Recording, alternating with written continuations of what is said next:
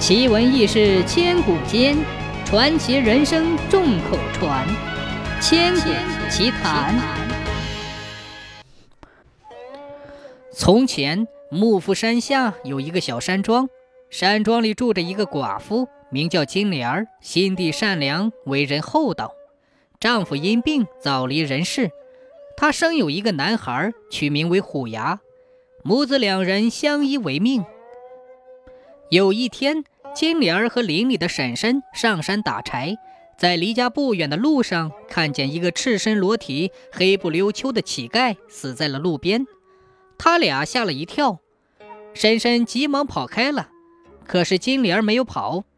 她心想，自己也是个苦命之人，怎能看着这可怜之人不管呢？这个乞丐也许是上无亲下无邻的，我何不做点积德的事，修一修来世？于是金莲脱下了自己身上穿的褂子和一条破裤子给乞丐穿上，然后喊来邻里的几个男人，草草的给他安葬了。转眼间，虎牙十六岁了。这十年来，金莲省吃俭用，供孩子念书上学。这一年。正好是朝廷张榜开试应考。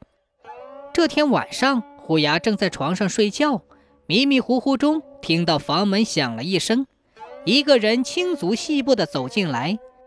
他走进床前，轻声地说道：“虎牙子儿，今年朝廷开考，你去考吧，我保你能考取。”他接二连三地说了几遍，最后还说：“孩子，我要走了。”以后我会再来的。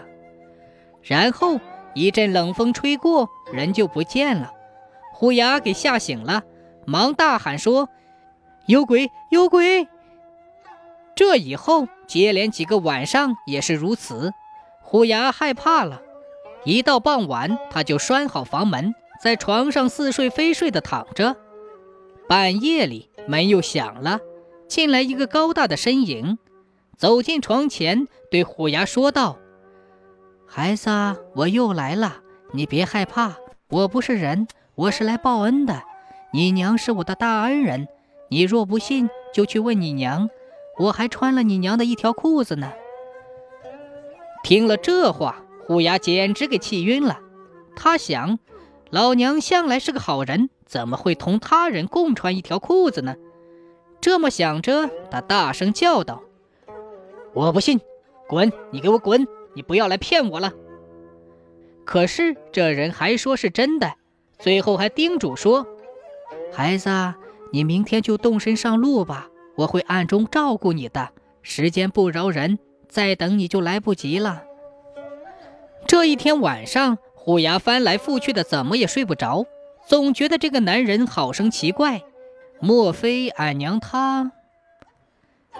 第二天。虎牙茶不思饭不想，总是唉声叹气，这可把金莲给急坏了，总是孩子长孩子短的问：“孩子呀，你是病了还是痛？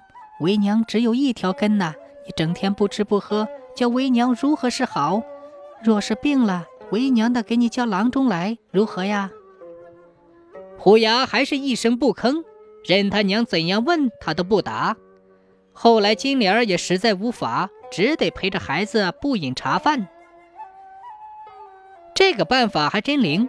虎牙反而怜惜起老娘来说道：“娘，孩儿没病没痛，只是孩儿心里有件事，不知当讲不当讲。”金莲儿高兴极了，接腔说道：“你有啥事尽管说来，只要娘知道的就告诉你。”于是虎牙就将这几天晚上如何梦见的一个人的事说了出来。最后，虎牙问道：“娘，你和孩儿说实话吧，你到底是不是做了对不起孩儿的事？”这一问可把金莲给问糊涂了。他心想：“我这一生从未做过对不起他爹和孩子的事呀，为什么孩子会对我不放心呢？”他想来想去，终于想起了十几年前那一回事儿来，于是脱口说道。啊，可能是我脱了裤子给乞丐穿了，给他收了尸。乞丐现在是来报恩的吧？于是，一五一十的把安葬乞丐那件事情说了出来。虎牙相信了。后来，金莲劝起孩子说：“儿啊，我们祖宗世代都没有一个出息的，可能是老天开了眼，好人必有好报，不妨你就进京试试看吧。”虎牙一想，觉得有理，问道：“娘，那我明天启程如何？”金莲儿高兴极了，为虎牙打点好行李包裹。虎牙次日就进京了。两个月过去了，皇榜揭晓，果然，虎牙科中头名状元。以后做了状元官的虎牙，为了纪念死去的乞丐和他娘，还特地的为他们竖碑立传呢。